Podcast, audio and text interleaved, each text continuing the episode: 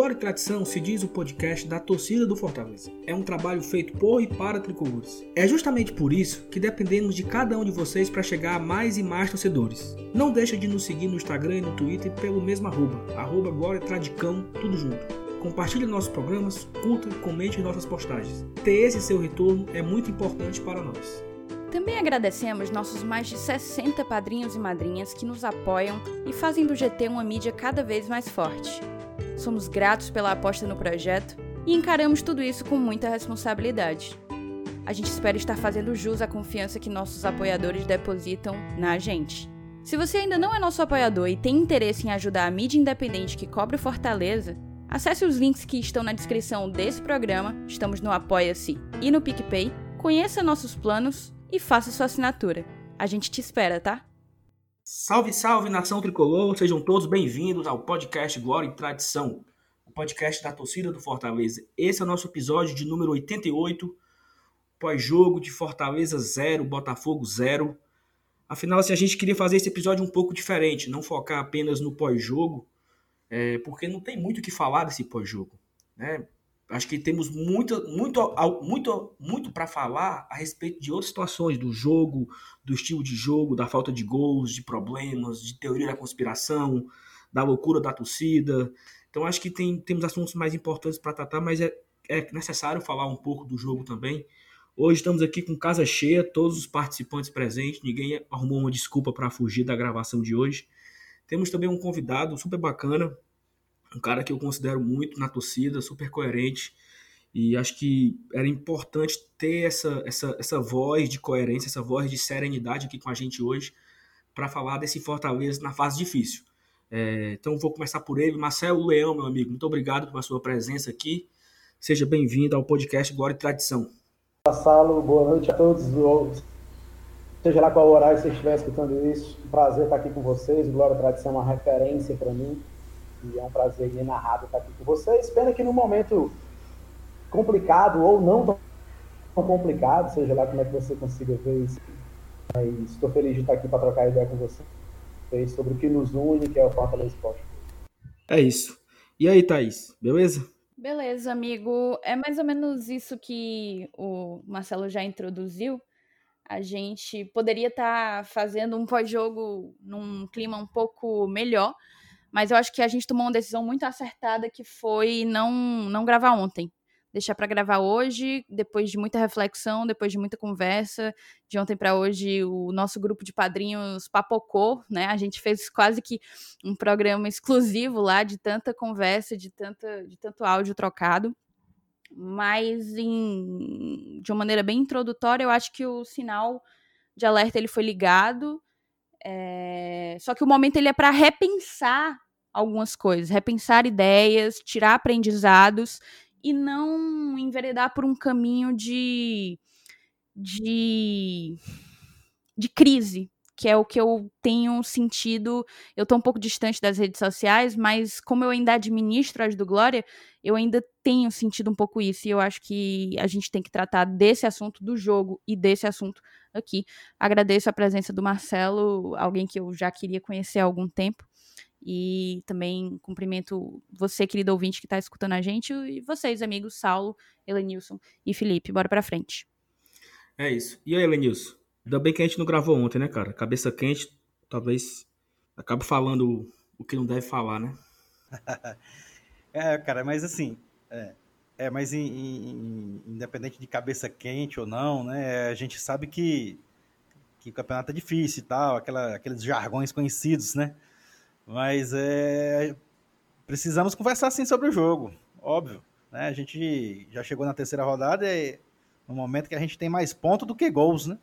E olha que cada um mais baixo que o outro, né? Mas aí, isso aí, a gente está aqui mais uma vez junto. Um abraço aí pro, pro, pro Marcelo, para toda a sociedade do Fortaleza que nos escuta. Vai ser muito legal aqui, muito bom ter a presença do um cara que é também muito conhecido dentre, dentre os torcedores do Fortaleza.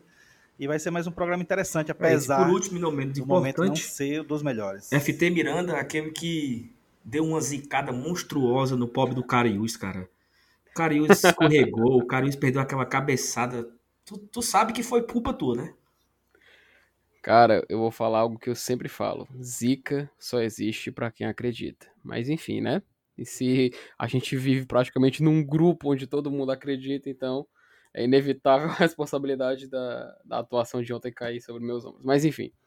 Se você quer saber, aliás, se você quer saber o contexto dessa piada, por favor, é, se junte a nós, sendo nosso padrinho, que você vai entender todo esse contexto. Porque, rapaz, a rema é grande. Mas enfim. É, novamente é uma honra estar aqui com você, Saulo, Thaís, Elenilson, nosso convidado Marcelo. É um prazer, uma honra receber ele aqui hoje. E, cara, enfim, né? Nosso primeiro ponto na Série A veio em um jogo, na minha opinião, tão assim, horroroso, mas que se em algum momento alguma coisa desse certo, a gente podia ter uma visão bem diferente do que foi o jogo de ontem. Gols perdidos, chances desperdiçadas, quando a gente finalmente marca, novamente de maneira irregular. Eu acho que essa pressão, inclusive, só vai sair quando a gente fizer o primeiro gol, mas enfim, isso é algo que a gente vai conversar daqui pra frente. Espero que seja um ótimo programa e que a galera curta mais esse episódio do Glória e Tradição. Sempre esquece de fazer o pode passar adiante, né? Pra devolver a, devolver é, a fala. É claro. Não, é isso. Eu, eu, eu, assim, acho que a, até a Thaís falou que se fosse uma vitória a gente faria um programa de uma forma mais leve. Só que eu acho que gravar 24 horas depois também deixa o coração um pouco mais leve, né? Assim, acho que é difícil pro Marcelo, por exemplo, porque o Marcelo ele grava aquele vídeo dele pro, Razão, Razão em Clubismo, para quem não conhece. Mas aí, é assim, Marcelo, é uma divulgação meio fuleira, né? Porque o Marcelo tem uma, uma página no Instagram chamada Razão em Clubismo, mas ele não quer que você siga essa página. Então, é, essa página é exclusiva, é, um, é, um, uma, é, uma, é uma conta no Instagram meio que, é, meio que prêmio, entendeu? Então, assim, é, só pessoas ilustres podem participar. Mas ele fala, ele grava o vídeo assim que acaba o jogo, então é, é, difícil conter a emoção ali.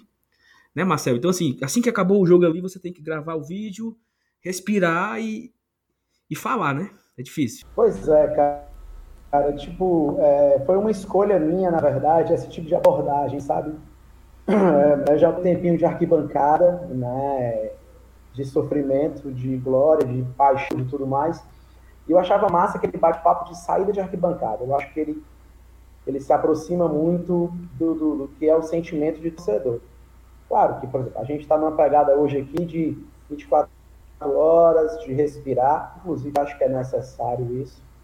Mas pegada do Razão e Clubismo, que é a página que eu tenho lá no Instagram, pequenininha, que agradeço a todos que não sigam, peço que não sigam, por favor, não é minha meta, eu não quero seguidores, eu não quero tanta exposição, fiquei até um pouco assustado do que virou o Razão e Clubismo que estava Inclusive, inclusive, você que teve agora uma, uma baita exposição, agora é que tu não quer exposição mesmo, né? Exatamente. E aí tem 200 pessoas na fila para seguir a página agora e eu não vou aceitar ninguém, já deixa registrado.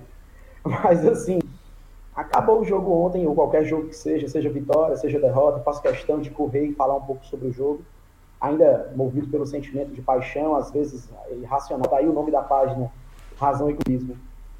Eu vou ser sincero com vocês, galera. Eu, eu não consigo, eu não sei se, se o passado recente da gente marcado por tanta tragédia, e eu vivi a Série C dos anos 90, né, eu saí do PV sendo derrotado para Tocantinópolis, então assim, eu não sei se eu não consigo, eu não vejo terra arrasada. Concordo com a Thaís quando ela fala sobre a abordagem de crise, essa abordagem ainda muito complicada. Tem época que a bola não entra, tem época que a perna pesa, a ansiedade vai ficando maior e a cada jogo esse problema vai ficando mais intenso.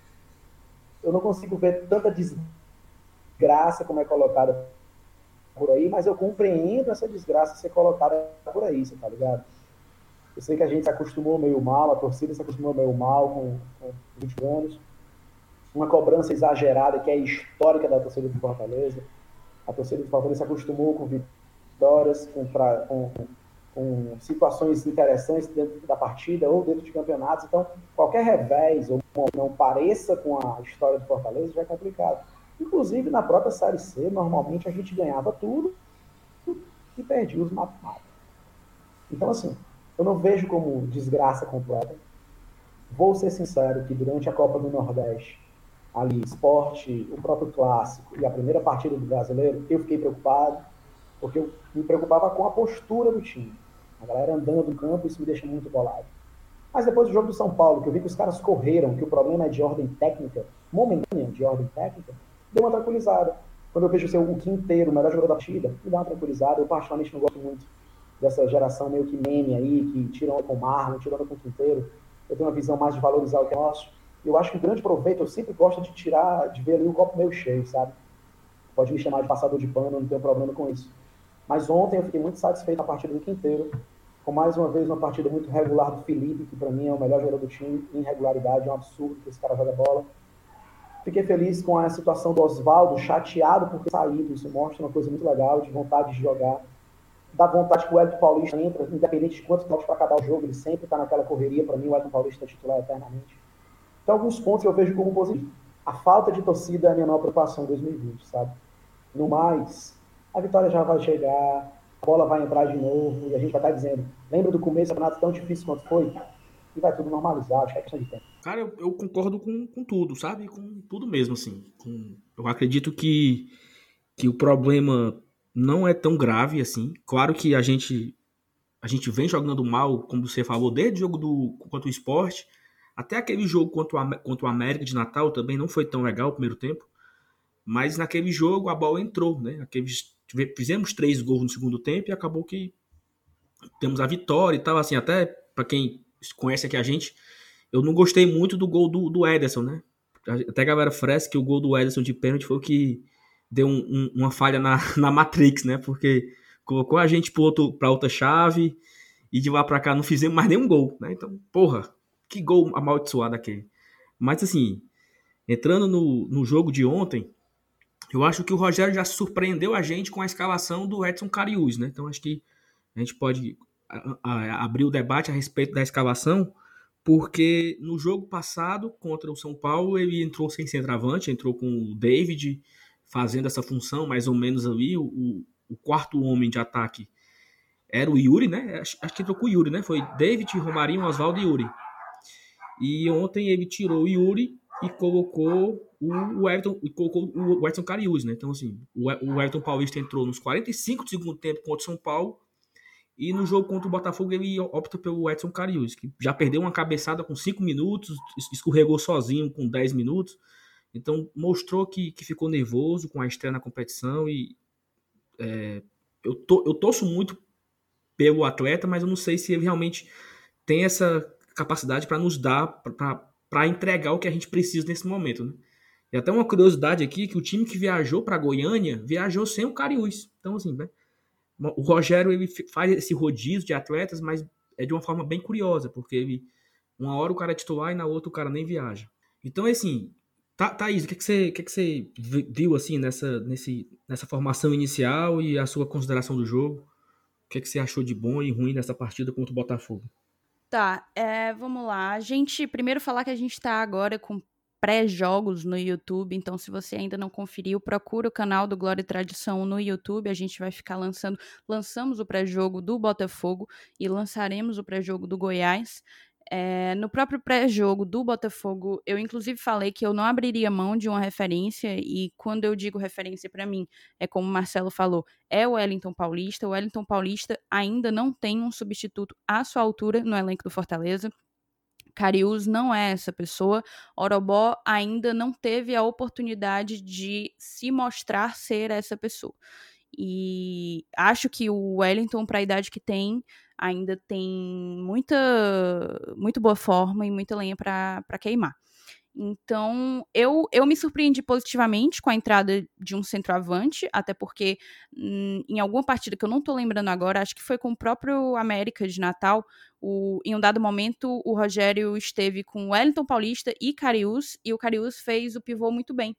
E diante do, do Botafogo, pela forma como o Botafogo recompõe e pela falha de cobertura, principalmente do sistema ali defensivo do Botafogo, que para mim é, é deficiente, eu achava que um bom pivô ali poderia dar, abrir bastante espaço para os nossos velocistas. Acabou que a gente construiu muito pouco, de fato, a gente balançou muito a bola de um lado para o outro, é, o próprio PVC falou isso algumas vezes, né? Que pelo meio, assim, ou então insistindo no mesmo lado, a gente não ia conseguir muita coisa, mas tentando inverter umas jogadas, o Felipe conseguiu em alguns momentos fazer isso. A gente poderia enfim, chegar de uma maneira mais fácil ao gol do Botafogo, porque o Botafogo estava ali fechado. Se você olhar o posicionamento médio, o Fortaleza é, jogou da linha de meio campo para frente e o Botafogo jogou da, assim, muito mais retraído, digamos assim. Apesar disso, o Fortaleza só conseguiu chutar uma vez ao gol, né? Uma vez ao gol. No total foram 12 finalizações, mas apenas uma ao gol. Do lado do Botafogo foram 15 finalizações, sendo 6 ao gol. Há uma enorme diferença. E, e, é estranho, porque em termos de posse de bola, o Fortaleza teve 58% de posse de bola. Ou seja, muito mais posse de bola, 16% a mais de posse de bola. Mas era um posse de bola sem, sem efetividade alguma, sem objetividade. E uma coisa que a gente bateu muito na tecla, você inclusive, Saulo, no grupo dos padrinhos, era justamente porque uma marca do Fortaleza era a quantidade de finalizações que a gente precisava para chegar ao gol. Ano passado, na Série A, salvo engano, nós éramos ou o time que menos precisava finalizar para chegar ao gol, ou um dos times que menos precisava finalizar para chegar ao gol. Se eu não me engano, a gente só perdia o Flamengo, não tô, não tô com tanta certeza. É...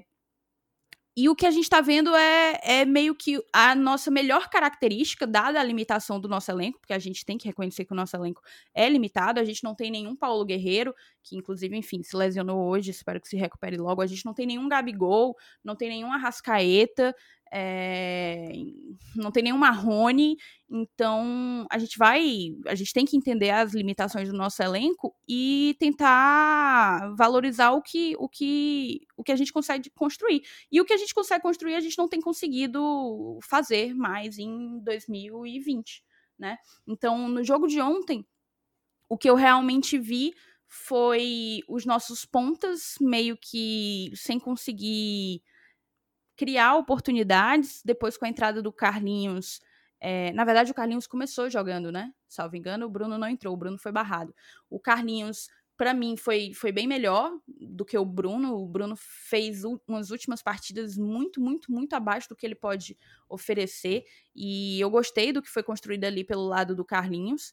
É, mas Oswaldo, para mim, esteve abaixo, David esteve abaixo, a bola não chegava ao Wellington Paulista. Então, eu nem posso avaliar muito. É, o Wellington teve uma oportunidade ali no, apagar das luzes, a, a, bola não chegava ao Cariús e não chegou ao Wellington Paulista, quis dizer que a bola não chegava ao centroavante. O Wellington teve ali uma oportunidade no apagar das luzes, acabou não, não conseguindo converter.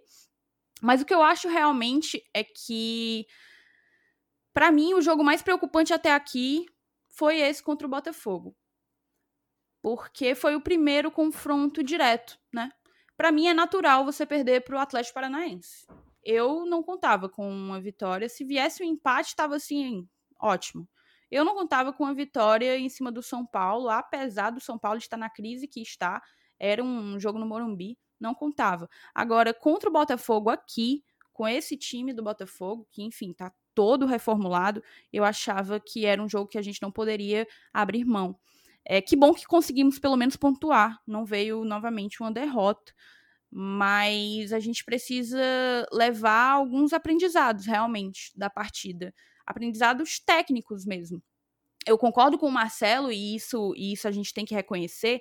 No primeiro jogo e nos últimos jogos ali, Esporte Ceará e no jogo contra o Atlético Paranaense, o time estava apático, sem alma, sem fibra, a começar pelo Rogério, que é sempre inquieto, que é sempre um louco à beira do gramado.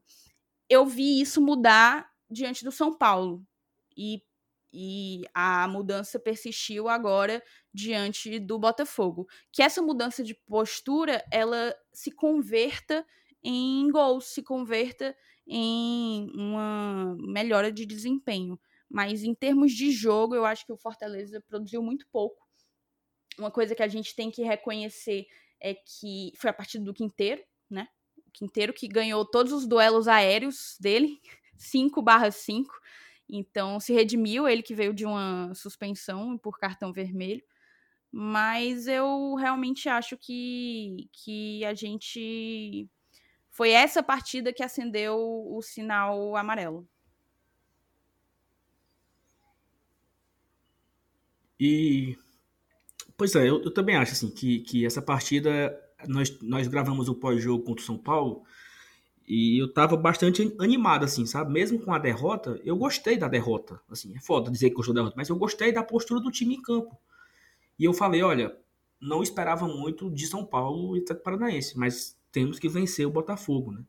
Aí o Botafogo é, é aquele, é o, é o, nosso campeonato, é o time que disputa com a gente para não cair, é um time que precisávamos vencer, e aí os, os supersticiosos já fizeram a, a a, comparação ao ano passado, que foi o jogo que o Rogério Senna voltou a treinar o Fortaleza, nós vencemos de 1 a 0 aquele gol contra, meu, meu do Jato, meu contra, então todo mundo já criou essa expectativa que a nossa virada de chave vai ser contra o Botafogo.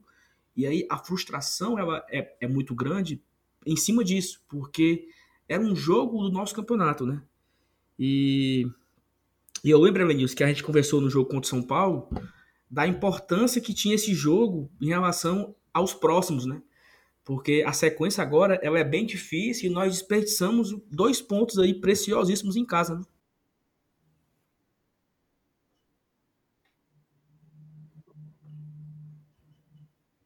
Com certeza, cara. É, eu lembro bem da nossa conversa e assim o, o confronto, né, como a, a Thaís já falou, é um, foi, um, é, foi um confronto direto, na verdade, né? É, apesar de começo de campeonato e a gente a gente não sabe né, quais surpresas nos aguardam, né? Porque muitas vezes acontece da gente cravar um time que vai brigar pelo rebaixamento, ele não briga, e até aparecem umas novidades aqui embaixo também para se engalfinhar junto com a gente. É, mas a princípio, né, a preço de hoje, o, o, Botafogo é sim um dos, um dos que vão brigar aqui com a gente. É, não, falando do jogo em si, não foi um, foi um jogo horrível, a gente teve uma chance de gol, apesar da gente ter visto que, que não, tem, não teve corpo mole, né? Não tem o pessoal reclamando que falta raça e tal, mas como a Thaís também falou, do, do jogo contra o São Paulo para cá, a gente vê que os caras estão correndo em campo. E, inclusive, o futebol do David, apesar de ele jogou bem contra o São Paulo ontem, nem, aliás, ontem não, nesse jogo contra o Botafogo, mais recente, é, não, não tanto, mas também não foi o pior jogador em campo. Tanto que o Rogério preferiu deixá-lo em campo e tirar o Oswaldo. Ele, ele até se jogou mais infiltrado ali pelo meio, teve uma chance de um cabeceio. Né, que se aquela bola, infelizmente, né, a, gente fala, a gente vai contar que vai chorar o leite derramado, mas é, por, por, questões de, de, palmos ali, né, de um palmo ou dois, a bola não entrou no gol e a história era totalmente outra. Ele, ele seria ter, teria jogado magnificamente bem. É, mas assim, cara, eu acho que tudo tem seu tempo. E, e o trabalho, né, quando é bem feito, ele, ele responde, mesmo que ele demore um pouco a responder, mas ele responde. Eu acho que, que a, a, gente tem que ter mais um pouquinho de paciência, apesar de que, como eu já falei lá no começo do programa, a gente tem mais pontos do que gols e a gente só tem um ponto, né? Isso é um, para a terceira rodada já é um, um fato mesmo é, preocupante, né? E essa questão do gol, eu acho que na hora que sair na hora que sair, eu, aí sim, não, aí sim vai ser a virada de chave, né? Eu só espero que não demore muito, porque é, o negócio para pesar em costa de jogador é psicológico, né? E quando a gente a gente tenta, tenta e não consegue, parece que, que, que o peso vai aumentando. É, quem joga futebol, quem jogou, quem é a gente que torce, a gente sabe disso, que esse psicológico é muito importante para o atleta. E o, o que está faltando é, é, exatamente a tirada desse peso. Quando tirar esse peso, eu acho que as coisas vão melhorar. Se Deus quiser, vai ser na próxima partida, que vai ser contra o Goiás fora de casa. Hoje em dia não tem mais esse negócio fora de casa, dentro de casa a gente não.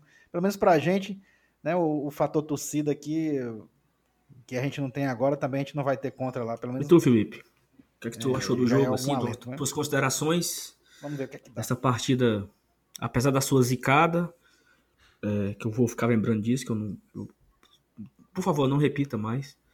É, não, mas, agora, mas agora falando sério aqui, assim, assim, acho que uma coisa que a, a Thaís e o Evanilson falaram, deixaram bem claro que é, a vontade voltou a ser a ser, a ser vista, né? Acho que a gente se, preocupava quando a gente via aquele negócio meio apático e talvez a, a, aí a torcida até ouviu a galera pedindo raça, falando que precisa a TUF ir lá no PC, dar pressão nos caras, porque os caras não estão correndo. Eu, eu não concordo muito que os caras não estão correndo, sabe? Eu acho que, de fato, assim, para minimizar o problema, a bola não tá entrando. E aí a gente pode até pensar aqui numa, numa teoria da conspiração, mas assim, Marcelo usa muita frase que a bola não entra por acaso. Mas será se a bola para de entrar por acaso, né? Eu acredito que sim, mas assim, para, para os teóricos, né? Já que se criam milhares de situações, de problemas, de brigas, de guerra, de nada presta, é terra arrasada, fora Rogério. Então, não acho que é por aí, né, Felipe? Pois bem, né, Saulo? Uh, cara, eu vou ser bem sincero contigo. É, a respeito do jogo de ontem, eu se, se, há uma coisa que a gente pode ressaltar de forma positiva é justamente a vontade do, da equipe, que realmente, em comparação àqueles jogos, o último jogo do Cearense, os jogos da Copa do Nordeste, com exceção do segundo tempo contra o América, e o jogo de estreia e, perdão, a segunda metade do segundo tempo contra o São Paulo, o Fortaleza mostrou uma vontade, cara. E ontem o clube, a equipe, aliás, até parecia que estava mais entrosada em busca da vitória. Mas tem um problema. É, não é querendo ser corneteiro nem nada, mas assim, logo na escalação a gente via que o Rogério ele queria fazer o Fortaleza com uma referência na área com a qual a gente podia contar com uma certeza de finalização. Mas, é, inclusive o Carius fez a estreia dele na Série A e, cara, isso é sensacional. Esse cara merece demais ter sucesso. Não sei se aqui no Fortaleza em outro clube, mas espero que seja no Fortaleza que é um cara que merece muito, muito ser feliz no futebol, cara. Mas infelizmente a gente não teve o Wellington Paulista, que é o cara que tem a finalização de mais qualidade no Fortaleza. Nós tivemos também o Gabriel Dias, ele e o Carlinhos voltando à titularidade. Gabriel Dias, que pelo menos é uma opção que sobe com mais velocidade no meio. É, só que esse atributo dele foi muito bem explorado pelo Botafogo a gente teve que ter muito cuidado para não abrir espaço na ala direita, para o Botafogo não subir, não subir ali na ponta esquerda. E o Botafogo explorou bastante, cara. Eu até tinha comentado isso, que o Paulo Tuori, ele aparentemente estudou bem o Fortaleza pro jogo. O Botafogo abusou de alguns cruzamentos na área. Sempre chegava mais forte onde estava o Gabriel Dias. E isso o Fortaleza teve que ficar de olho. E ficou. Tanto que a gente viu que no segundo tempo houve uma, houve um, um, volume maior de marcação ali naquele setor e o Botafogo parou de pressionar tanto. Algumas decisões erradas na saída de bola me irritaram muito, cara. Muito. Acho que se o programa tivesse sido gravado ontem, eu teria inclusive soltado umas aqui, viu? Teve até um momento em que o Rogério ele começou a gritar, gritar pro Paulão de uma forma que só faltou ele ofender ele ali na beira do campo. Acho que ele só não ofendeu porque ele se lembrou do episódio com o Romarinho. Mas o Paulão, sempre que ele tentava forçar jogadas na ala esquerda, que ele subia, que ele sobe bastante, mas infelizmente não é um atributo. Eu até queria que o, o Paulão desenvolvesse mais esse atributo, porque até o pessoal falou, ah, mas ele já tem mais de 30 e tantos anos, ele não vai desenvolver isso. Mas, cara, a partir do momento que você não tem dinheiro, o clube não tem é, condições financeiras de fazer esse investimento, algo que o próprio Rogério falou, a gente tem que tentar evoluir quem já tá entendeu? Não tem como a gente também ir atrás no mercado e como, como a Thaís mesmo falou, a gente não tem um cara como, por exemplo, o Gabigol, a Rascaeta, etc, assim, no ataque. A gente também não tem, sei lá, um Jeromel no, no disponível aí no banco, no clube. Então a gente tem que melhorar os atributos dos jogadores que já estão aqui. Enfim, após o fim do jogo, nosso primeiro ponto na Série A veio. Infelizmente, num jogo não tão feliz. Até chamei de horroroso, mas eu acho que é uma palavra muito forte, porque o Fortaleza tentou bastante. Teve gol anulado, teve pressão no adversário, teve uma cabeçada do Wellington Paulista que foi nas mãos do Gatito, mas foi uma boa finalização. No final das contas, é, de ontem para hoje deu para esfriar mais a cabeça, refletir com o que aconteceu. Pior que jogar para marcar gol, a gente, a nós estamos. Tanto que nós fizemos dois gols nos últimos dois jogos. Porém, eles foram bem anulados, muito bem anulados. Eu acho que no final das contas, cara, tá faltando só mesmo a bola entrar. Vou ser bem sincero. Porque de, defensivamente eu gostei muito do Quinteiro ontem. Paulão, defensivamente, também não comprometeu, apesar de fazer raiva a mim e ao Senna na saída de bola. E o Botafogo, no que ele tentou, foi explorando o nosso, nosso calcanhar de Aquiles, que é a bola aérea, mas que, pelo visto, estamos conseguindo contornar isso. No final das contas, é, já para encerrar, eu acho que dava, era um jogo que dava para ganhar. Vão ser dois pontos que sem dúvidas vão fazer falta. Já estão fazendo, aliás. Mas vamos ver se contra o Goiás fora de casa, Goiás que é uma equipe que sofreu bastante com a Covid-19 e está com vários atletas repondo jogadores titulares, nem o goleiro Tadeu, que é o maior destaque deles a jogar. É o Fortaleza tentar explorar isso, cara. Pior que o Goiás até que joga bem, né? Contra o Palmeiras a gente viu eles fazendo uma, uma partida em que eles conseguiram um empate, né? Mas enfim. Espero que o Fortaleza consiga trazer os três pontos lá de Goiânia. E finalmente a gente possa comemorar um gol, porque, meu amigo, já tô ficando com saudade. É isso. Acho que o Evanilson deu um resumo, uma frase muito legal, que nós temos mais pontos do que gol, gols. Em três partidas temos nem um gol e um ponto só. Então, se a gente comparar com o ano passado, nós na terceira rodada já tínhamos três pontos e dois gols, né? Já não era tão bom assim, né? Se a gente lembrar, não era tão bom assim. E é justamente fazer uma, um paralelo com o ano passado, Saulo, que pode tranquilizar um pouco, né? Porque e essa informação não é, não é novidade nenhuma, eu já vi circulando por aí.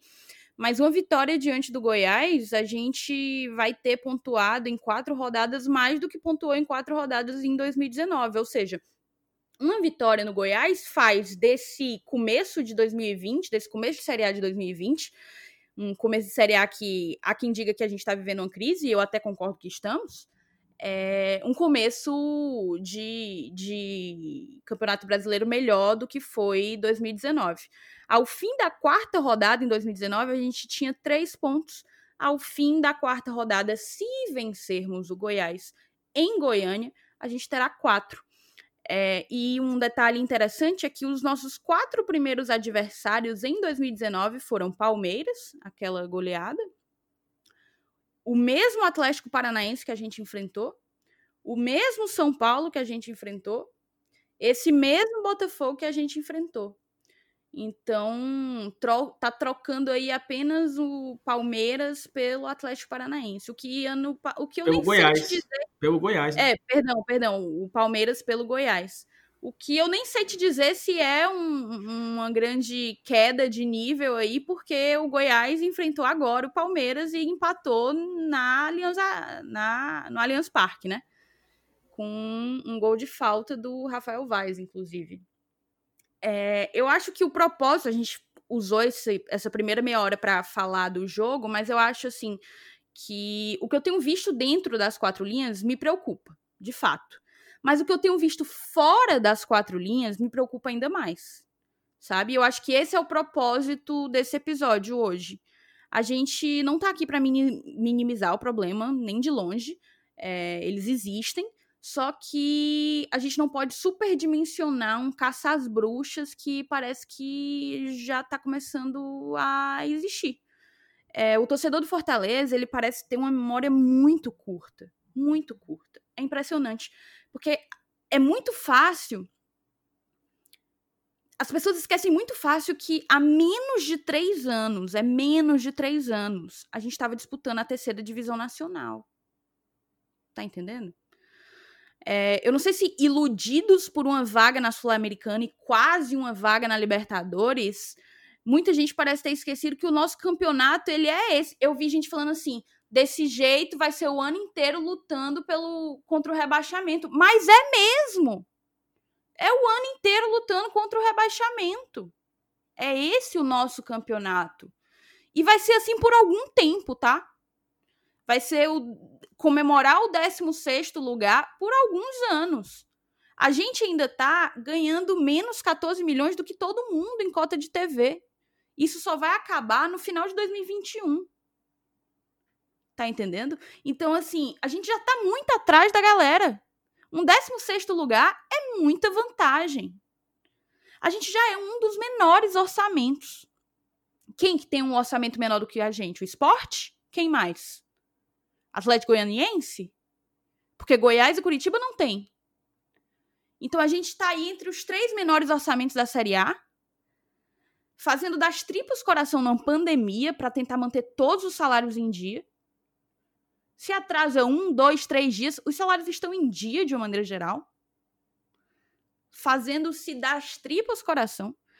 É, eu acho que. Eu lembro que houve uma grande polêmica logo quando o Coirmão venceu a Copa do Nordeste, porque o Mauro César Pereira soltou uma série de tweets falando que não se compara nível de Copa do Nordeste com o nível de Série A.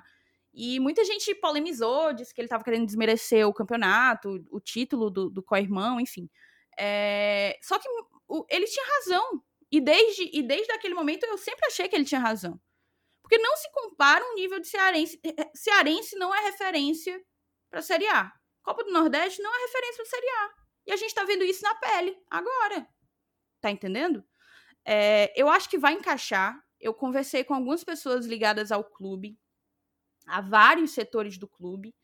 É, e basicamente o que tem faltado, falta a bola entrar? Falta a bola entrar. Se a gente fosse minimizar tudo, a gente poderia resumir em falta a bola entrar. Na hora que a bola entrar, deslancha. Mas falta confiança, porque se a bola não entra, gente, a gente vem numa sequência difícil, cara. A gente vem numa sequência difícil, perdeu, empatou, passou sofrendo pelo esporte, perdeu para o rival. O rival foi campeão do torneio regional, que a gente disputava um bicampeonato. É, iniciamos uma Série A de uma maneira conturbada. Então, assim, falta confiança para todo mundo. Falta confiança para o Felipe Alves bater um tiro de meta. Falta confiança para o David dar uma cabeçada em que ele podia escolher qualquer lugar do, do gol para meter. Tá entendendo? É, se eu não me engano, foi o Marcelo que, que comentou da, da perna pesar. Tudo muda. Um, um passe de 5 metros parece ser um de 15. Tá entendendo? Então, eu acho que a gente tem que se juntar. A gente tem que chegar junto nesse time que, de todos os 20, certamente vai ser um que um dos que mais vai sofrer a ausência de público nos estádios, porque a gente sabe a diferença que o público faz para o Fortaleza, em termos de receita, em termos de, de ânimo e de estímulo para o time jogar. Mas é, eu não, eu acho que divisionismo, como eu tenho visto, é, a torcida jogando contra, não acho interessante, porque eu acredito muito em quem está aí. O projeto é muito vencedor. Foi até aqui. Entendeu? Não vai ser agora que vai começar a, a, a enfim, ser um projeto derrotado, derrotista. Então, eu acredito no projeto, eu acredito nas pessoas que estão lá. Eu conversei com todas, todas estão tristes, decepcionadas e, acima de tudo, comprometidas com essa volta por cima que a gente vai dar em algum momento. Tá aí, só, só uma coisa que tu falou a respeito do jogo do Goiás, né? Não sei se o Evanilson vai lembrar disso. Em 2010, Nada a ver com o que eu vou falar aqui, mas só uma curiosidade. Em 2010, o Fortaleza estreou a Série C. Eu acho que foi contra o São Raimundo. Nós empatamos 0 a 0 no Castelão. Um jogo vai meia boca. E nós íamos jogar a segunda rodada contra o Rio Branco no Acre. Aí uma pessoa falou assim: se o Fortaleza vencer o Rio Branco, ele torna uma campanha ruim boa, porque ele faz quatro pontos, né? Ele venceu fora, empatou em casa, fica uma coisa pela outra. Então, assim, eu eu lembrei disso agora. Se nós vencemos o Goiás, e se, e se nós trocássemos, vencia o Botafogo em casa e empatasse com o Goiás fora, não seria uma boa? Não seria um bom resultado, né? Seria normal empatar com o Goiás fora de casa. Então, assim, se nós vencermos o Goiás, a gente é como se trocasse essas, essas posições aí do, do, do resultado. E o, mudando agora de assunto, uma coisa que o Marcelo fala muito e que eu queria trazer aqui agora para comentar é uma frase, não sei se é bem essa, Marcelo, que é o, é o nós por nós, né? Porque eu vejo assim que pra, pra torcer pelo nosso rebaixamento, cara, já tem muita gente, sabe? Pra torcer pela nossa, nossa desgraça, tem muita gente. Eu acho assim que todos os torcedores do Clube do Nordeste estão torcendo pela, pela, nossa desgraça, porque nós é, somos o time hoje do Nordeste que está em ascensão. Então, assim, a galera que torce Santa Cruz, Náutico, Vitória, Bahia, Ceará, essa, essa turma todinha torce contra. Porque nós torcemos contra. Ou você, ou você quer me dizer que tá passando esporte, Atlético Goianiense, você, você torce pro, pro esporte. Eu quero que o esporte se lasque, meu amigo. Então eu torço contra. Torço, torço contra. Torço contra o Ceará. Então, assim, tem muita gente torcendo contra a gente. Nós não, nós não precisamos que o nosso próprio torcedor jogue contra. O Marcelo gravou um vídeo esses dias sobre o drive-in. Ah, vai ter o drive-in. O cara fica fazendo campanha contra. Meu amigo, você não é obrigado a gostar do drive-in. Você não é obrigado a ir pro drive-in, sabe? Você não é obrigado a nada. Mas aí você vai e faz questão de ser contra, de jogar contra, sabe? Cara, esse ano nós tínhamos como uma, uma projeção ter 109 milhões de orçamento. Ano passado, nosso orçamento, se não me engano, foi 113 milhões. Desses 113 milhões, 75% dessa grana veio do nosso bolso, da torcida. Sócio, compra de camisa, compra de produto licenciado e, e outras, outras formas que o, que o torcedor contribui. Esse ano não tem isso. Esse ano o sócio caiu 10 mil. Esse ano as vendas vão, vão cair porque a galera tá, tá perdendo seus empregos, a galera não tem outras, outras prioridades. Então, assim, o máximo que a pessoa pode fazer é não atrapalhar, sabe? Assim, se eu não posso ser sócio, se eu não posso comprar a camisa, se eu não gosto da ideia do drive-in, cara, beleza. O mínimo, né? É, o, o, mínimo no caso. É eu ficar na minha. Aí o Fortaleza perdeu pro São Paulo, aí uma pessoa botou assim, ó. Vai lá, Fortaleza, lança mais camisa. O que é que tem a ver, meu amigo? O cu com as calças. O time perde pro São Paulo, aí vai lançar. Não tem nada a ver. Então, assim, eu acho que a nossa torcida, ela é muito fera em vários aspectos. É a, é a melhor do mosaico. É a torcida que é assim, que quando ela tá jogando junto no estádio, o time vira jogo. Quantas partidas nós, nós fizemos na Série A no passado e em outras épocas que a torcida fez o jogo virar, sabe?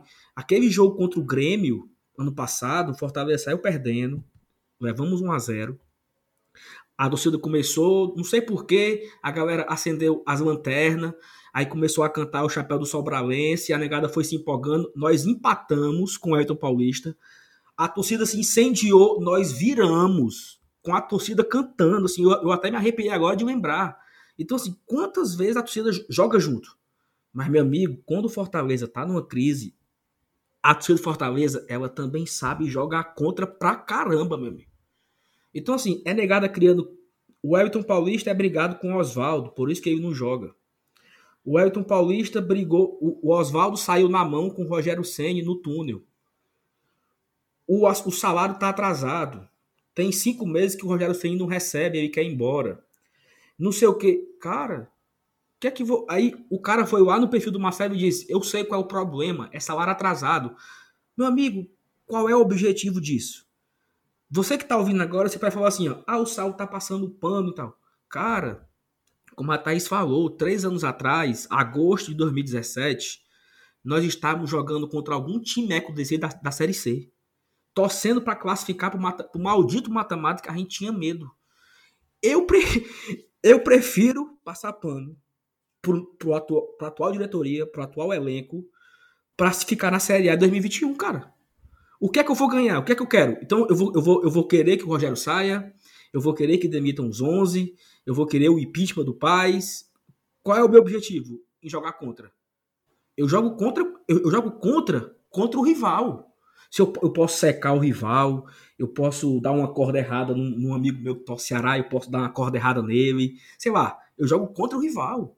Mas eu não posso jogar contra o meu time, cara. Eu defendo essas três cores, esse, esse escudo do Fortaleza ele faz parte da minha vida. Então, assim, eu tô puto? Tô. Eu tô muito puto. Eu queria ter vencido, eu queria ter nove pontos, que nem o Atlético Mineiro e é líder. Mas eu também entendo que não é tão simples. E eu também entendo que as coisas que as coisas acontecem. O Fortaleza venceu o Cearense ano passado, vendeu o Copa do Nordeste, foi para a Sul-Americana. É claro que esse ano não seria igual. Pô, se, se, fosse, se fosse assim, seria muito mais fácil. Se, se fosse assim, de todo ano eu ter um time que fosse para Libertadores. Cara, não é a nossa realidade, né? A nossa realidade não é essa. Fortaleza entra no campeonato brigando para não cair. Então eu acho que é importante a torcida perceber nesse momento: ah, Salô, eu não posso ser sócio. Beleza. Ah, eu não posso comprar atrás em 2020. Beleza. Ah, eu acho o drive-in uma ideia muito peba. Beleza. Mas não joga contra, cara. Sabe? Tem muita gente já torcendo contra a gente, tem muita gente querendo nosso mal. A imprensa não ajuda. O Ceará perde às, às 11 horas da manhã. O time jogou bem, não sei o que, não sei o que, foi por causa do pênalti. O Fortaleza perde, o Fortaleza não ganha 7 da noite. É crise, é o time que é ruim, é não sei o que. Então, assim, a gente vê a, o próprio tratamento diferenciado de alguns colonistas do, do Estado. É muita gente que já faz o papel de torcer contra nós, como torcedores, nós temos que nos dar as mãos, cara. E assim, ah, Saul, eu não, cara, não sei o que, é que a gente pode fazer, sabe? Não sei. Talvez fazer um corredor de fogo com isolamento social na entrada da arena. Não sei, eu tô aqui viajando. Mas assim, só em não jogar contra já ajuda muito. É por aí, Marcelo? Pois é, cara, seguinte. Eu acho que você tá, tá pensando certo, Saulo. Eu acho que a ideia é essa e, e, a gente se permite, enquanto torcedor, ter razão e ter clubismo nas nossas ações, cara. É isso que faz um torcedor. Se a gente racionalizar demais o processo, a gente perde a essência de torcer, cara. Então, fica suave. E eu ando do, do lado de pensamento, sabe? Agora sim, cara, tem um, um, lance, um ponto que eu gosto de levantar. Eu não consigo enxergar essa terra arrasada que é colocada por muitos, sabe? Essa destruição. Acho que a, a Thaís e você também foram cirúrgicos quando disseram que em agosto de 2017 esse time estava na Série C. Verdade. Jogando ali, lutando para entrar no mata-mata, foi. Inclusive um ambiente difícil para eles. Mas eu não consigo enxergar, sinceramente falando, é, mesmo com esse, esse intervalo de tempo tão pequeno, a falta de progresso ou, ou, ou a gente desconstrói, né, como a Thaís colocou, a, a falta de, de, memória da torcida do Fortaleza é uma coisa brutal. Mas, na verdade, isso eu acho que é inerente a essa, esse, esse, clima passional que o Fortaleza nos dá. É uma paixão efervescente, cara, é muito diferente. Não existe essa. Não, não é, não é mórbido. Torcer Fortaleza é uma coisa muito intensa, tanto na vitória como na derrota. Sendo bem honesto, cara, ganhou do Goiás, acabou. Ganhou do Goiás, como a Thaís colocou, como vocês falavam, a gente faz quatro pontos, já é melhor que a campanha do ano, do ano passado, esse time é ótimo, é isso aí. E é muito possível que aconteça isso, até porque esse fator torcida, como a Lenilson colocou, que não existe, já que está portão fechado, mas que para nós é muito brutal. Eu acho que esse é um ponto ímpar na questão, não ter torcida é muito complicado para a gente. Quantas partidas nós, nós vencemos? Eu digo nós arquibancada. Eu digo nós de gritaria, de pressão, de motivar o atleta. Esse ano sem torcida, eu estou muito cabreiro. Marcelo, mas aí, vamos lutar para não cair, lutar para ir para onde? Cara, vamos lutar. E aí o decorrer do campeonato vai dizer qual é a nossa luta principal. É claro que por uma, um déficit de folha diferente dos outros, e por uma questão histórica, do regionalismo nordestino de viver mais complicadamente campeonatos nacionais, é óbvio que o nosso campeonato é do décimo para baixo. Óbvio. Mas não foi assim ano passado e é o mesmo time. É o mesmo time. É o mesmo elenco que colocou o Independente na roda, brother. Lá e aqui. Então eu consigo ver essa destruição. Eu consigo entender desgastes da toda. Eu consigo entender o psicológico da cabeça do jogador ali, no meio de uma pandemia, num estádio vazio, que a bola não entra, que a perna pesa, que o passe dá errado, que ele olha para o banco e vê o Rogério desesperado porque ele não conseguiu acertar. Ele disse, na próxima eu vou nem tentar, que eu vou errar de novo. Tem pontos a serem colocados. Eu acho que é nosso papel, enquanto formador de opinião da maior torcida do estádio, jogar não é panos quentes, tá ligado? Não sei se é, esse é o termo correto, mas assim, galera, calma, brother na terceira rodada no campeonato de 38. Tem calma, brother. Tem calma. Tem calma que a bola vai entrar e tudo vai mudar. Tem calma. Saca? Desaprendeu a jogar aqui inteiro, mostrou ontem que não. O Paulão, grande zagueiro, jogava Libertadores pelo Inter, por onde passou. O Felipe Alves, melhor goleiro do Brasil para mim em atividade. Fato. Monstro debaixo das traves, aquela qualidade de sair jogando bem. Carlinhos Bruno Melo podem fazer a esquerda, Bruno Melo pode fazer a da zaga, que já já vai virar um zagueiro. O Felipe Juninho, dupla de volante sensacional. O Juninho vem de vez em quando abaixo, tá se cobrando com ele. Já já volta a bola a jogar, cara. Já já dá certo novamente. O Romarinho tá muito longe da área, vai jogar perto da área de novo, e aí dá certo. O Rogério fica mesclando oportunidades. Mas é porque tudo é muita emoção, tudo é muito. Não deu certo, e agora? E preocupa muito com o rival, e preocupa muito com a galera que tá no nosso campeonato. Calma. Dá uma respirada. Espera aí, vai. Deixa eu ver aqui os melhores momentos independente. Vale esse cara corre aqui, quase fazendo gol, Gabriel Dias. Fala esse cara botando a galera na roda aqui, é o Felipe. É o Romarinho pra cima dos argentinos aqui tocando terror. É. É. E a gente viveu essa loucura que é essa pandemia, vive ainda, obviamente. Graças a Deus aqui no nosso estado com casos pé, graças a Deus. Brasil ainda não, momento complicado. Você tá em campo com medo, tecendo termômetro na tua testa direto, álcool em gel. O Goiás aí que vai, a gente vai jogar contra quarta-feira.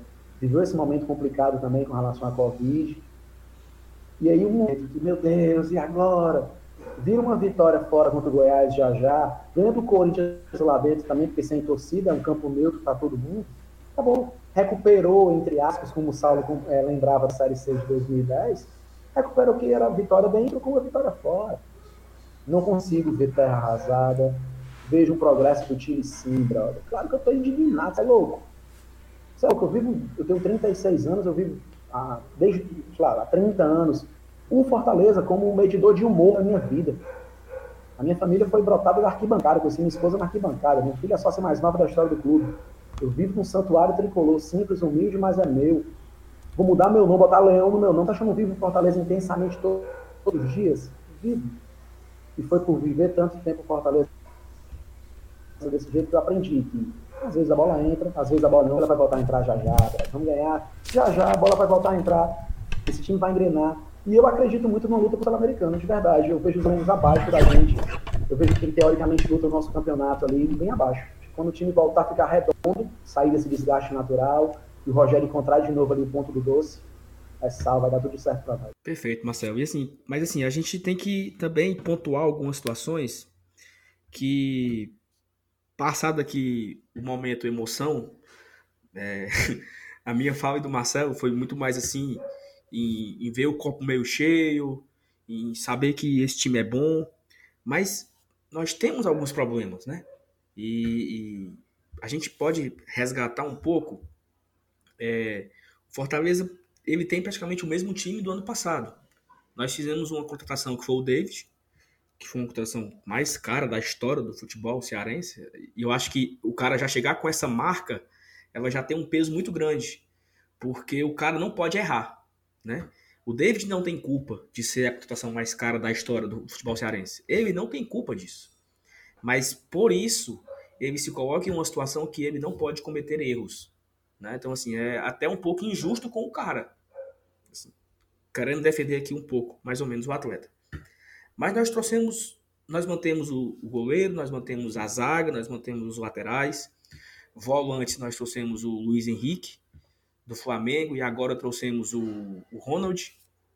No meio-campo, nós mantemos todos. É, trouxemos ninguém pro meio campo, né? Acho que ninguém. E pro ataque, nós trouxemos o David. Agora. Trouxemos o Franco, né? Que é um meio ataque. É, o Franco, o David, o Yuri César, o Madison e o Orobó. Esses são os nossos reforços para o ano de 2020. E o Carius também. E o Carius, é. Para o ano de 2020. É, quando a bola entra, né? Quando, quando, quando nós ganhamos o Independente, com aquele gol trágico no final, a gente, olha, o time é bom. O time é forte, o time é. O elenco é um baita elenco. A gente estava aqui falando, antes da volta do, da, da parada, que o nosso elenco era muito forte. Nós tínhamos 11 opções para o ataque. O Rogério vai ficar brincando com as cinco substituições, um jogo entra um, outro jogo entra o outro, vai ser massa. Só que quando a bola não entra, a gente quer matar todo mundo. Nada presta. Volta Boeck, assim, é, respeito máximo ao Boeck, Marcelo Boeck, acho o nosso maior ídolo, mas a bola não tá entrando, não é por culpa do Boeck, né? Não é se, se o Boeck virar o titular, o David não vai acertar aquela cabeçada, não tem uma coisa, não tem nada a ver com a outra. Precisa saber separar as situações, não, não tem nada a ver. Né? Só que aí a Buera aproveita uma, uma coisa para usar a outra. É, fora Quinteiro, bota o, Di, o Diguinho da base. Aí o, o, menino do Diguinho da base, ele faz um pênalti errado, a galera quer matar o menino. Porque a galera quer sempre achar um problema e jogar para uma outra situação que não tem nada a ver. Então tem que ter um pouco de, de cautela. Mas eu acho que a nossa reposição, nosso banco de reserva, ele não é tão forte assim, né? Se você observar o que nós temos para reposição, quando o Oswaldo cansa, quando o David cansa, quando o Juninho e Felipe tomarem o cartão amarelo, porque eles vão tomar e vão ficar suspensos.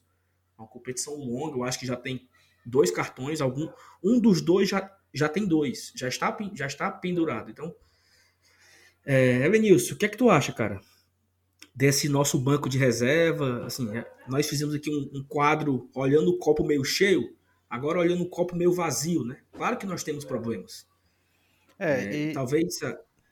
Fala aí. Mas, mas o, o, maior problema eu acho que continuam sendo as referências passadas, principalmente no ataque, né? A gente começa a comparar Júnior Santos com o David, né? Sentir falta do Marcinho, sentir falta do Edinho, e ver que não, não teve substitutos à altura, e a gente começa havia um cenário de 2020 no setor em que o clube, em que o time era mais forte, que é o ataque, um, um, uma, uma descendente, né? uma, uma situação que você, ao invés de melhorar, você piorou. É isso na teoria, né? E, e baseado nos números do, no começo do campeonato e, e também na, na, nas perdas recentes, da, né, da, na perda recente da Copa do Nordeste. Né? Que ano passado a gente foi campeão e com o Júnior Santos sendo artilheiro da competição. Então, é, fica sempre esse, essa comparação que, é, principalmente com relação a, a, a, Nem eu não falei ao Júnior Santos, mas principalmente com o Marcinho e Edinho. É só que a gente vê você falando assim de reclamação em rede social, né? E, eu estava dando uma olhada hoje, eu vi muita gente é, falando, ah, se tivesse fulano, se tivesse Beltrano e tal. É, fica aquela, aquela sensação de que de, de piora, né? De piora na equipe, principalmente nesse setor que é o ataque que era o ponto forte do Fortaleza, né? Nessa característica de jogar com quatro atacantes envolvendo o adversário. Mas assim, cara, eu vejo que é, é a gente vai voltar de novo para aquela para aquele ciclo vicioso, né? Estamos de novo no, no, no, começo de campeonato. E, e, como eu já disse em outras, em outros episódios, né, do, do, daqui do, do Glória e Tradição, o, o, ano de 2020 ele, ele, é um ano atípico. Não, a gente não tem, não tem como parametrizar, não tem como comparar com, com, com situações vividas em 2019, né, que foi um ano onde tudo correu dentro dos trilhos, é, não, não só no, no, nas coisas boas que aconteceram, mas também no desenrolar natural das competições, né, e, e inclusive também no nosso dia a dia. É, é, 2020 é, um, é uma coisa assim totalmente um ponto totalmente fora da curva. Então eu acho que é, comparar agora, lamentar elenco, eu acho que ainda não, não é um, um, uma coisa assim tão, tão, digamos assim, matemática, tão razoável, né? Você ainda tem outros, outros fatores a serem analisados e, e, e que precisam, inclusive, de tempo para ver como vai se consolidar. Então, eu prefiro esperar mais um pouco também, apesar de que a gente sabe que, que é, o Rogério na, nas coletivas vive né, de vez em quando daquela daquela indiretazinha Também. dele lá e tal, que, que precisa de reforço, principalmente no ataque. Mas aí agora chegou o, o, o Franco, né, também, como vocês já comentaram agora aí. E é como eu tô dizendo, vamos ver aí no desenrolar. Eu, eu acho até que ainda vai chegar mais gente. Eu, eu imagino que, que, a, que a diretoria ainda deva contratar mais alguém. Eu, eu penso que sim. Mas por enquanto, com relação a, a, a, falar de elenco, a comparar, eu prefiro ficar com o pé atrás, por enquanto, Saulo. E, e, tu, Felipe? Tu, tu quer acrescentar alguma coisa a respeito disso, da falta de banco? É, quais contratações tu acha que a gente precisa fazer nesse momento? Porque assim. Ou quais são os outros problemas que tu enxerga que talvez estejam nos trazendo a esse momento de de efervescência, né? Digamos assim. É, foi muita felicidade falar essa palavra? Porque realmente tá, situação tá pegando fogo, periclitante. Mas, assim, eu não vou também falar que ah, a Fortaleza precisa contratar isso, isso, isso, isso e pronto, a gente vai resolver e tal. Cara, a gente tem que também olhar para nossa realidade. O próprio Rogério já cansa de falar isso. E o torcedor que. É claro, a gente brinca, né?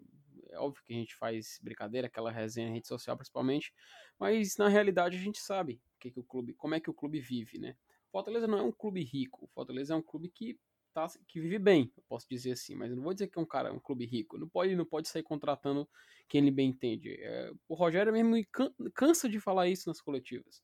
A gente tem que garimpar jogadores, por exemplo, igual o Ronald, do campeonato catarinense tem que ir atrás de jogadores como o Fragapane, que estava disponível no mercado para ser emprestado, entende? A gente também não pode se dar o luxo de querer ir atrás, gastar dinheiro e colocar o clube numa situação a qual ele não possa sair depois. O, inclusive, é, até quando eu falei a questão do Paulão, a gente chega à seguinte conclusão. Fortaleza, ele não pode sair e contratar, por exemplo, um cara de saída de bola, um zagueiro profissional, assim, um cara promissor e tudo mais porque a gente não tem condições. É, é até repetitivo ficar falando isso, mas a gente tem que repetir mesmo, para deixar bem claro. Porque tem uma galera que, infelizmente, eu acredito que nem, por, nem é culpa própria pessoa, por próprio desconhecimento mesmo, acaba achando que o Fortaleza não contrata, sei lá, de sacanagem. Não, cara. Por isso que a gente tem que Esses caras que estão aí, é eles que vão com a gente até o final, não adianta. E mesmo que chegue um, dois ou três reforços é, de investimento pesado, por exemplo, não é garantia que ele seja titular, entendeu? O Rogério ele tem um critério, ele tem um critério de escalação. Se fosse por questão de ah, o cara é caro, vai jogar, o que estava no banco, por exemplo, no jogo de contra o contra o Botafogo. Então a gente tem que chegar à conclusão de que, eu vou repetir mais uma vez para deixar bem claro, tem que chegar à conclusão de que o Fortaleza não é um time rico, que ele não pode se dar o luxo de ficar contratando jogadores a rodo. A gente tem que se planejar e se preparar. A Série A é um campeonato longo? É. Estamos em um ano atípico, como o Elenilson falou? Estamos. Então, por conta disso, a gente também tem que manter a calma. É claro, eu, por exemplo, no pós-jogo, eu me, me, me exaltei bastante. Entende? Me exaltei bastante. Acho. Até uma felicidade de estar gravando isso aqui momentos muito tempo após a partida, porque a gente pode falar com cabeça, cabeça fria e analisar de forma mais criteriosa. Mas enfim, para encerrar, eu acho que os caras que estão aí aqui vão com a gente até o final. A gente tem que confiar no trabalho e a gente sabe que o Rogério consegue extrair o melhor desses caras. A bola só não tá entrando, mas quando entrar, meu amigo, pode ter certeza. Vamos confiar que vai dar certo. Eu tenho um ponto a acrescentar e aqui eu faço uma menção ao nosso padrinho conselheiro Lucão, Lucas Meirelles, que tá assim com a corneta afinadíssima, afinadíssima a corneta, a corneta dele. Impressionante, meu amigo. Impressionante. Ou vanta, ou vanta, Lucas. É, que falou de uma coisa que é pertinente. Então, por ser pertinente, eu acho importante trazer aqui. É, a gente já bateu muito na tecla da manutenção do plantel, né? O Fortaleza, isso aqui a gente já falou várias vezes aqui no Glória e Tradição. O Fortaleza antes fazia um, um montava uma equipe para jogar aquela temporada. Terminava o ano, dispensava todo mundo, começava novo ano, bora iniciar uma nova montagem de elenco. E isso é muito muito complicado porque, enfim, dificulta é, manter uma mentalidade de jogo, manter um padrão de jogo, dificulta criar uma identidade é, própria para o time, enfim. É, e a gente tem celebrado o fato de ter um plantel que vem sendo mantido desde a Série B, né? E só que tem prós e contras para isso e, e óbvio que a gente precisa reconhecer esses prós e contras. De fato, quando a gente mantém um grupo, uma enorme quantidade de jogadores, a gente tem aqueles jogadores que jogaram a temporada anterior um ano mais velhos. E a gente sabe que a idade para jogadores de futebol ela pesa, pesa bastante. Apesar do Wellington Paulista, por exemplo, ainda querer desafiar um pouco a biologia, a fisiologia. Mas a gente precisa colocar na balança, sabe? Os pontos positivos e os pontos negativos. De pontos negativos, estão um ano mais velhos. Ok. De pontos positivos, a gente está há três anos. Estamos no terceiro ano com o mesmo técnico. Ah, temos jogadores há três anos no clube, jogadores há dois anos no clube, jogadores que se acostumaram a jogar da maneira como a gente joga, que entendem o modelo de jogo que o Fortaleza propõe, e isso ajuda até aos jogadores que chegam a se adaptar de uma maneira mais rápida. Então, assim, é, o Fortaleza, infelizmente, de fato, tem o time titular mais velho da Série A. Eu fiz esse balanço com base nos dados do SofaScore. De acordo com o SofaScore, o Fortaleza tem o time titular mais velho, uma idade média de 30 anos. É, só que a gente pode falar, ah, esse time tá muito pior, muito pior. É, é o time do ano passado piorado. E eu discordo eu discordo um pouco, porque o, o Saulo já adiantou aí. Quem que saiu do Fortaleza? Saíram Araruna, 24 anos, Edinho, 26, Chiesa, 33, vai, tchau e benção. Matheus Alessandro, 24, Felipe Pires, 25, André Luiz, 23. Beleza, muita gente nova, mas gente que era banco, tá? Porque André Luiz era banco, Felipe Pires era banco, Matheus Alessandro, coitado, era banco. Chiesa ainda era o que mais entrava desses. Araruna era o reserva do Juninho. Todos bancos. É, chegaram Orobó, Carius, David. David chegou para ser titular. É, Orobó, 26 anos, Carius, 31, David, 24, Yuri César, com 20. Yuri é o reserva imediato do Oswaldo, entra todo jogo. Madison, que parece ter sido esquecido pelo Rogério, 20 anos. Luiz Henrique, que jogou apenas um jogo, salvo engano, jogou bem, inclusive, 21 anos. O Ronald, que a gente ainda não viu jogar, e o Franco Fragapane, 27 anos. O Ronald tem 23. É, eu acho que a gente ainda pode ver algo desses jogadores que chegaram. O Ronald e o Franco, principalmente. Acho que o Yuri, com 20 anos, tem muito a crescer. Pode crescer nessa competição, inclusive.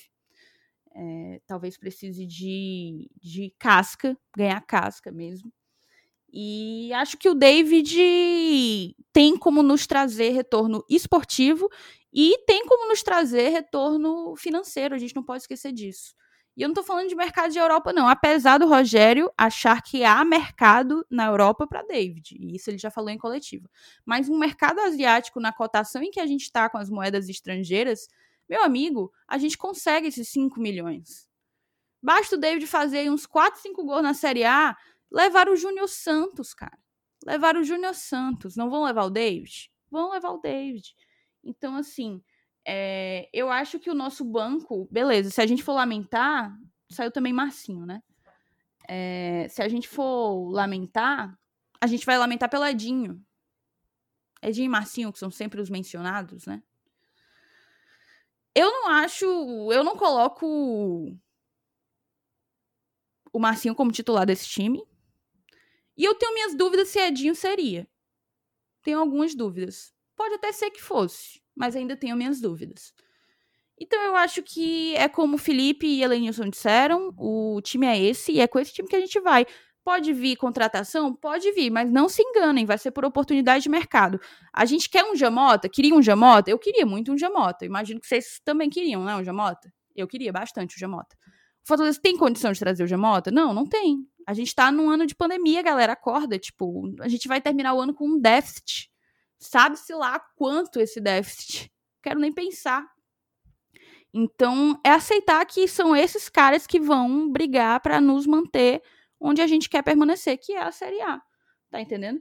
E por fim, mas não menos importante, já que a gente está aqui para falar de copo meio vazio, eu acho que é importante se falar de Rogério. E eu já mencionei em alguns. Eu acho que no, no pós-jogo anterior, nem lembro qual foi o programa, nem participei do pós-jogo anterior, né? É, que amo Rogério, admiro Rogério, não posso dizer um ai de Rogério, posto que não tenho um terço, um quarto do conhecimento de futebol que ele tem. Porém, é, eu acho que ele peca às vezes por se apegar a ideias e não abrir mão delas de maneira alguma, mesmo quando elas passam a dar errado. Acho que o Fortaleza pode começar a experimentar novos esquemas, é, entrando mais com o Mariano, um, um, camisa 10. O, eu já considero o Romarinho esse camisa 10. Eu não considero um 4-2-4. Eu considero que o Romarinho é esse camisa 10. Mas acho que o Mariano tem potencial para dividir essa responsabilidade com, Roma, com o Romarinho. Acho que as últimas substituições do Rogério têm sido bastante questionáveis, principalmente desde o clássico, a escalação, as substituições. Eu não. Para mim, não não justifica você estar perdendo um jogo para o São Paulo e substituir aos 40, aos 42. E não justifica você estar jogando em casa, empatado, precisando de resultado e substituir colocando um armador, um meio atacante aos 42, como ele colocou o Mariano. Acho que algumas coisas precisam ser revistas, mas eu acredito muito no trabalho. E uma pessoa com quem eu conversei isso disse: a gente sabe o que é que tá dando errado e a gente vai corrigir. Em algum momento vai corrigir. Então, é, eu acho que falta só isso. Falta levar esse momento como aprendizado, como lições. E acho que vai dar certo logo, logo. Com, com relação a essa demora na, nas substituições, será que eu estou viajando ou eu, ou eu estou notando é, que o Fortaleza está com um preparo físico bom? Né, que está fazendo com que o Rogério demore tanto nas substituições? Ou é viagem minha, né? Pode ser, porque o, o Oswaldo mesmo já saiu duas vezes seguidas puto porque foi substituído. O Oswaldo, que a gente sabe que antes não conseguia jogar nem em 60 minutos, né? Eu falei, o jogo eu, no Premier, viu, Saulo? Só para complementar é, é, é, essa uhum. opinião, uhum. é, eu vi que estavam sendo comentado no, no, no, Twitter, uma das coisas mais comentadas era que o Botafogo cansou. Né? É, é por isso que até. É, isso me veio. Será que o Botafogo cansou mesmo ou é o Fortaleza que está com preparo físico melhor? Entendeu? É uma opção. Porque, porque assim, eu até falei disso no jogo passado. É, eu acho que uma coisa complementa a outra. Talvez o Rogério enxergue em quem esteja no campo que, olha, estamos perdendo ou estamos empatando, mas os, os caras que estão dentro do campo, eles não cansaram. Eles estão ainda me entregando que, o que eu acho que eles têm que entregar. E eu não tenho no banco um cara para substituir a altura, né? Assim, a gente tinha um, uma visão muito do, do banco de reserva. É, isso, eu acho que a, a memória aqui de alguns, Marcelo e Elenilson são mais velhos, a gente lembrava muito do Clodoaldo ali, né, Marcelo, no início dos anos 2000, porque Fortaleza tava perdendo, a torcida chama o Clodoaldo. O Clodoaldo entrava para incendiar o jogo. Então, às vezes, a gente tem esse, esse sentimento que o cara que está no banco, ele entra para mudar a partida. Talvez o último que dava essa expectativa foi o Marcinho, né? Exatamente. Talvez hoje esse cara é o Yuri, mas o Yuri não tem acertado muito. O Yuri não é aquele cara que, que pega a bola, que arrasta, dribla, corre. Então acho que talvez esse detalhe aí seja também importante ser lembrado, né? O time tá bem fisicamente e ele não cansa e não troca. E, e as opções que ele tem para mudar. O David, eu acho que é o seguinte: é, eu vejo o Fortaleza, a Thaís colocou muito bem aí essa lance do Romarinho como camisa 10. Eu queria dar meu pitaco sobre essa possibilidade. Eu vejo que o Romarinho não rende tanto como o 10 quando ele joga fora, muito longe da área. Eu acho que o Vasco seria esse cara. E quando a gente fala de entrar no segundo tempo eu imagino o David como esse jogador para entrar no segundo tempo, com a explosão que ele tem, a capacidade de velocidade, que é aquele carregando a bola vindo pela ponta. Porque o marasmo do David hoje, eu não sei explicar a motivação. O David parece que, sabe, e aí, David, qual é, brother? E com, com, enquanto o segundo tempo, quem sabe ele rendesse mais, como durante muito tempo o Oswaldo foi jogador do segundo tempo. Durante muito tempo a gente gritava para o Oswaldo entrar no segundo tempo, que ele entrava e incendiava, ou o Marcinho, há, há tempo mais recente Uh, eu, eu, sugeri mentalmente uma, uma escalação para os próximos jogos, mas assim, sabe que o Rogério tem uma cabeça pensante e nem se discute muito. Eu concordo que às vezes demora para mexer, enfim, a gente pode falar que o cara é teimoso em alguns pontos, mas o cara tem uma bagagem muito grande e pode fazê-lo. Claro que quando, enquanto vitórias vindo, tudo bem. Mas assim, por que não 4-3-3 de fato? Por que não a gente colocar no meio Felipe, Juninho e Vasquez? sabe? É, eu imagino o Oswaldo, Ulisses e o Elton Paulista nessa linha de frente. O Tinga, que tem esse problema físico aqui, é lá o Tinga dá uma cansada. Tinga é titular do time, cara. O time também tem que ter camisa, sabe, cara? A gente vai, adora conversar, nosso bate-papo é muito sobre questão tática, questão estratégica, mas falta muito de alma. Eu não vejo essa alma, às vezes, em alguns atletas. Por exemplo, o Gabriel Dias, que é um cara que se entrega muito dentro de campo, isso é um fato. O Tinga é coração, o Tinga é vontade. Ontem, Tinga e o Wellington Paulista, né, Marcelo? Ontem, quando o jogo do São Paulo, né? A gente tá falando aqui do jogo, perdão, jogo do Botafogo. Tinga e o Wellington Paulista, sem dúvida. Diversas vezes o Felipe ia para frente, o Felipe é o homem dessa ligação, o Felipe é o cara que marca e arma no Fortaleza, o Felipe joga muita bola. Então o Felipe ia, todo mundo estava marcado, encostado no seu jogador ali do Botafogo, não se desmarcava e dane O Gabriel se escondido atrás do Vitor. Vem, cara, vem receber essa bola, aparece. Aí o Felipe voltava a bola, e esculhambava um ou dois, como ele está fazendo ultimamente, chateado pela falta de, de, mobilidade da galera. Que também vai envolver o lance da confiança, como a gente falava. Então, esse lance de entrar no segundo tempo e incendiar, já deveria começar o jogo incendiado, mas vamos lá, não dá. David pode ser um cara para incendiar segundo tempo. O Romarinho para incendiar segundo tempo. Romarinho, vamos fazer o seguinte, cara, vem pro banco aqui. Eu vou contra o Goiás aqui no 4-3-3. Eu vou meter aqui nos próximos jogos aqui contra o Corinthians também no 4-3-3. Vamos fazer um teste. Vamos de Felipe Alves, vamos de Carlinhos, que está fazendo bem a lateral esquerda, como fez contra o Botafogo. Quinteiro e Paulão, vamos colocar o Xinga coração direita. Felipe Juninho e Vasques. Oswaldo e Yuri César e o Paulo centralizado. Dá para esse time dar resultado? Dá. Agora, claro, os fatores que a gente está falando no episódio de hoje aqui, são com números de confiança, de enfim, zica e o caceta.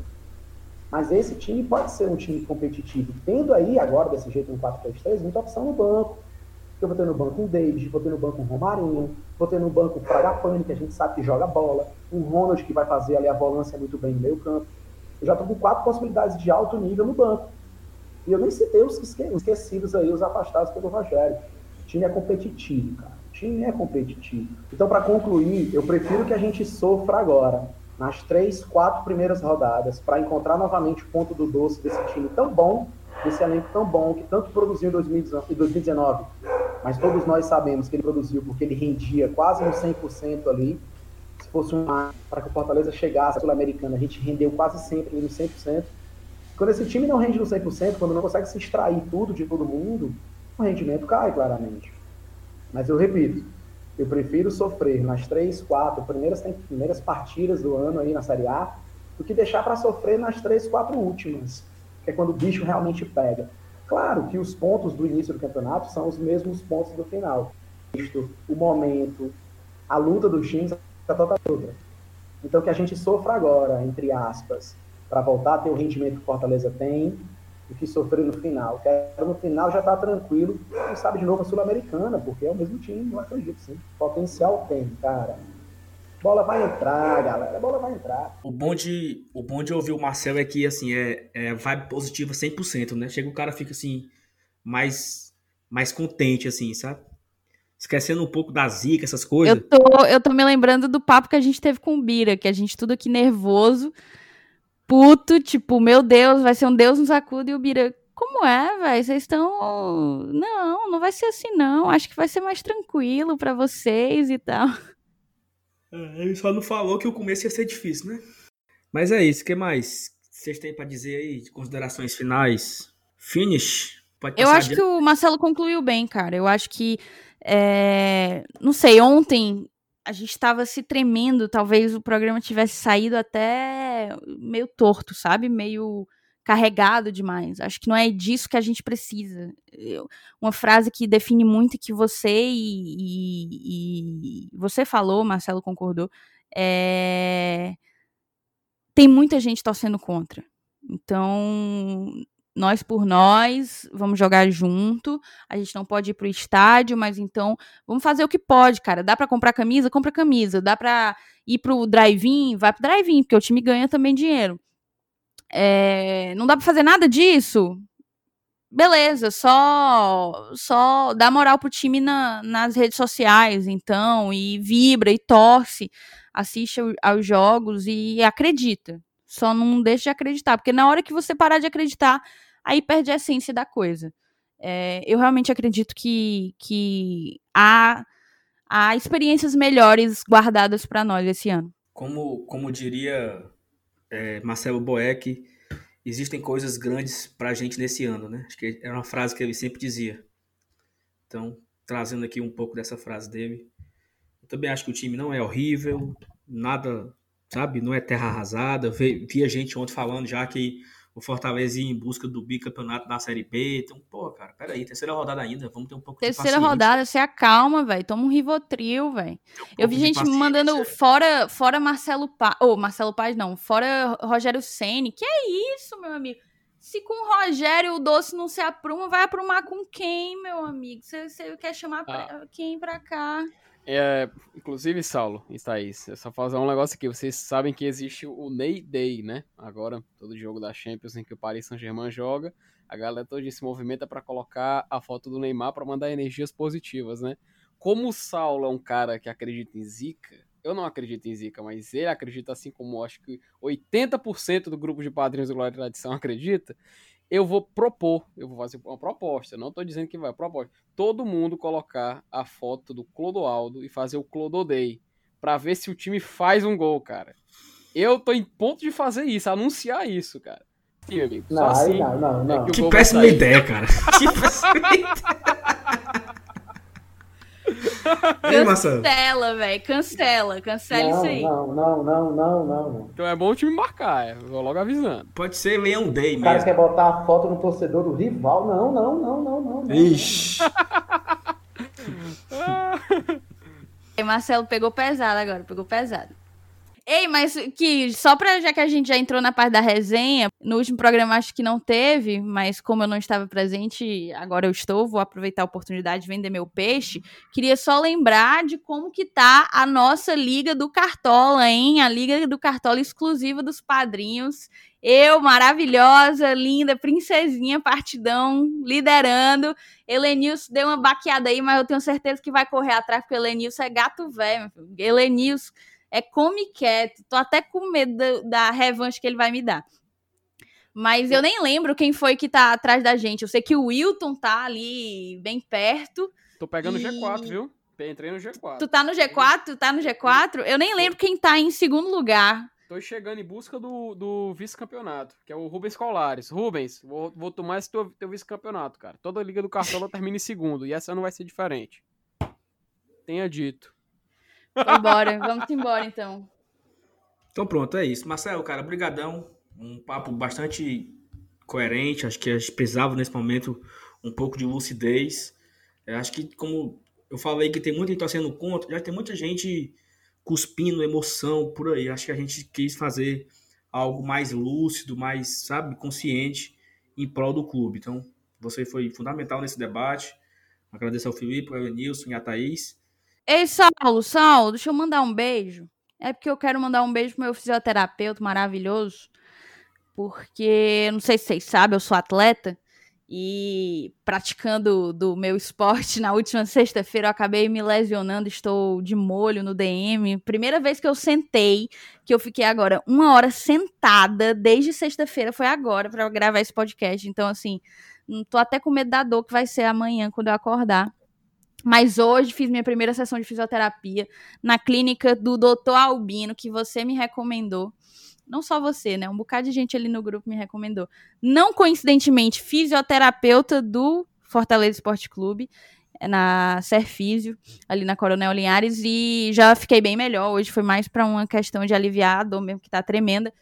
E eu queria mandar um beijo para ele, porque ele é ouvinte do Glória e Tradição também. Um beijo, Albino. Obrigada por tudo. E você, Marcelo, quer mandar um beijo pra. Mande beijo pra Bruna, pra Mabi.